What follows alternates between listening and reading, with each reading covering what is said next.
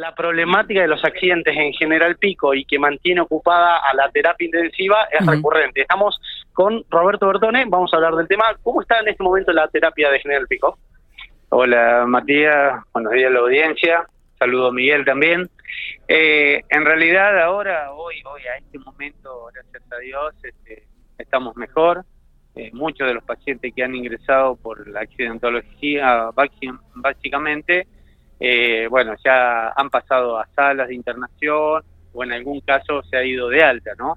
Pero es un poco lo que nos mantiene la constante, la preocupación constante es eso, más allá del COVID o no COVID, creo que siempre fue una característica nuestra ciudad en ese sentido también, ¿no? Hoy la mayor parte de la ocupación de capias de terapia tiene que ver con accidentología.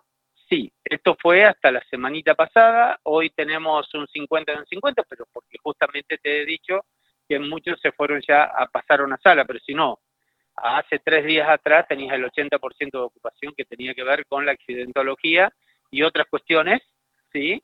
Eh, y caso COVID en porcentaje muy, muy ínfimo. En este caso, por suerte, ¿no? Por suerte. Eh, ¿Tarda mucho un paciente que tiene politraumatismo por un accidente en recuperarse o la, o la pasada a sala común es más rápida? No, es muy relativo, depende de las circunstancias, las lesiones, el evento. Hay pacientes que están hasta meses y lleva, normalmente un paciente de terapia intensiva siempre lleva, eh, es una internación prolongada, un giro cama bajo que le llamamos nosotros, a diferencia de otros servicios, que es un giro cama alta, es decir, un paciente dos o tres días y eh, se va. Pero en estos casos no, hay pacientes que tenemos meses, 40, 50 días, depende de la circunstancia del caso. Y otros mínimamente 7 días y después poder pasar, pero por eso la, ocupación de camas en terapia intensiva no es, no es que podemos darnos el lujo, igual que un paciente COVID. Un paciente COVID te lleva hasta 45, 50 días, en el mejor de los casos, de poder pasar a un ala de internación de modular, o en su defecto, bueno, si no, no tiene un buen resultado, ¿no? Estaba hoy el hospital de General Pico, digo, pasamos ya un año de pandemia, se reacomodó seguramente, fue sorpresivo el principio, pero ¿cómo, cómo lo encontrás hoy al hospital? No, yo creo que, a ver, se juegan dos cuestiones. Creo que todo hemos aprendido en este año y digamos, el comienzo fue cierto.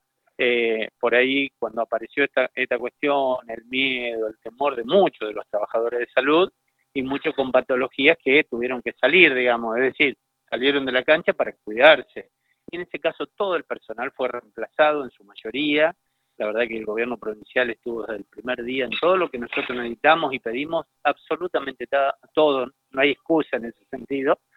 Así que hoy nos toma con esta situación un poquito más holgado y ver, estar atento, digamos, pero justamente el hecho de, pasar esa circunstancia hace que nosotros no bajemos los brazos y no nos relajemos tampoco nosotros en ese sentido. Entonces tenemos que estar permanentemente con la capacitación de los equipos de trabajo, estar atento también y más las cuestiones sociales. Hoy, hoy, gracias a Dios, lo que vimos al comienzo, algún personal de salud que tenía que ver por eventos sociales en su mayoría y demás, hoy no, no, no está viendo esa situación epidemiológica de contagios dentro del equipo de salud.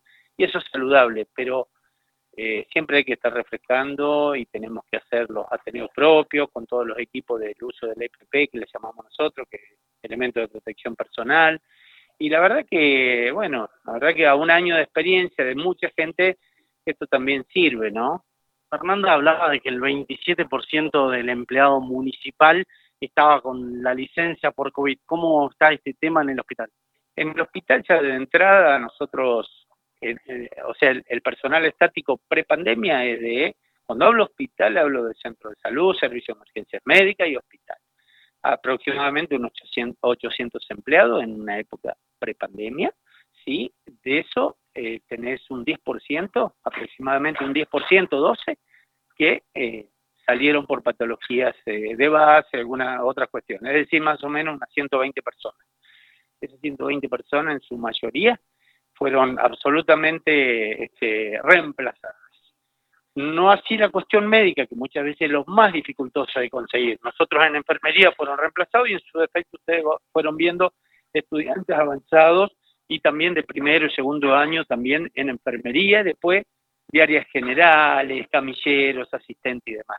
es decir, el porcentaje de eh, salida del personal de salud desde el inicio de la pandemia, más o menos en el orden del 12%, a diferencia por ahí de, los equipos municipales que vos me hablabas del 27%.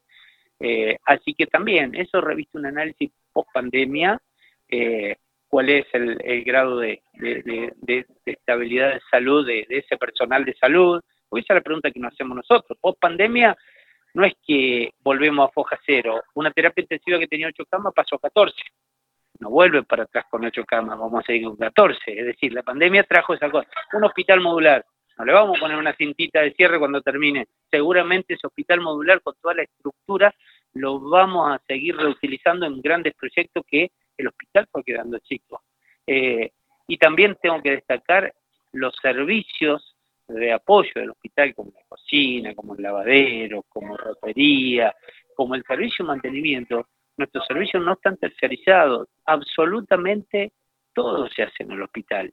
Y eso hay que destacarlo porque todo lo que es indumentaria, ropa, eh, se produce en el hospital, se lava todo en el hospital, y eso también, digamos, yo tengo que saludar en, el buen sentido y felicitar a cada uno de los trabajadores del sistema público, porque la verdad que se pusieron las camisetas en los distintos niveles. Muchas veces lo que se visibiliza tiene que ver con la búsqueda, pero la búsqueda después sigue los hoteles, tenés modular, tenés servicio de guardia, tenés todo el laboratorio de bioquímica, bacterio que está todo el día con esto. Ahora es vacunación la estrella del momento, terapia intensiva, clínica médica, la guardia, y cada servicio, digamos, no puedo dejar de, mencionar a ninguno porque realmente todos están a la vanguardia y eso a nosotros nos da tranquilidad tener los equipos en todas las líneas. Esto es una guerra contra un elemento desconocido, pero saber que tener equipo en todos los lugares a nosotros eso nos da tranquilidad. Y el beneficio que todo esto trae experiencia también y,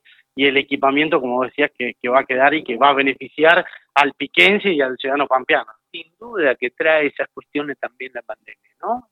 siempre decimos, porque no sé cuánto habríamos tardado en equipar una terapia de punta, y todos los elementos que estamos recibiendo permanentemente, ustedes lo están viendo en estos días, así que tiene esa cuestión y creo que hay que saber aprovecharlas en el buen sentido para poder darle un uso. Nunca nos habríamos imaginado que hubiéramos estado en una situación de esta, ni tampoco sabemos cuándo esto va a finalizar. La verdad que esto sigue siendo, tenemos la esperanza de la vacunación, pero como decíamos hoy en la conferencia, más allá de que podamos estar vacunados o quienes pueda estar, el que está vacunado que por favor se cuide por, por respeto al otro, ¿no? usando el tapaboca y demás. Así que bueno, no, para nosotros esto es una experiencia obviamente que nunca nos imaginamos. Nosotros veníamos de un de cuatro años de gestión con, el equipo actual y pensamos que habíamos hecho mucho puertas adentro, pero nos dimos cuenta que no habíamos hecho nada cuando vino la pandemia. La, pandemia nos desestructuró todo el hospital, todo, absolutamente desestructuró las cabezas del recurso humano, desestructuró todo lo que veníamos planificando pero justamente no perdemos el hilo de ir siguiendo, por eso hablábamos de los cuidados, no solo hablar de COVID, como me mencionaba los accidentes, el hospital sigue funcionando con otras cosas. Muchas gracias, Roberto. No, por favor.